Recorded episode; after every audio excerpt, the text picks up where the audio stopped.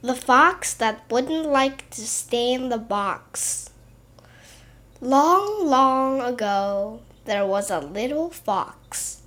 He and his parents lived in a box. The father was crimson, the mother scarlet, and the little red son could fight down an ox. They worked together. They had no fears. Their teeth were sharp and so were their ears. Then one day the little fox lad, using his most efficient gears, heard some deer, thirty at least. They weren't hunted down by many a beast. So the little lad decided to track them down and make his parents a sumptuous feast.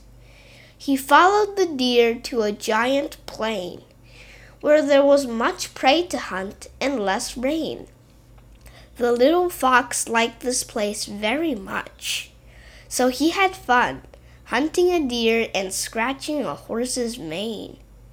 He went back home, dragging his prey. Their parents looked like they had their happiest day. But when the little fox told them he wanted to move out of the box, their faces turned gray right away. They told him that outside there was danger, and also many a dreadful stranger.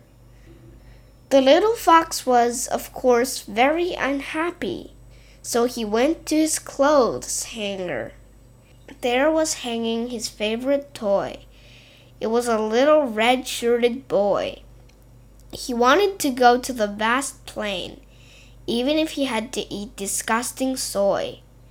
So he went to his parents once more, and his little mind did freely soar. He suggested that they should move the box, the chairs, the tables, and many more. They thought the plan was very great. The little fox was excited of their fate.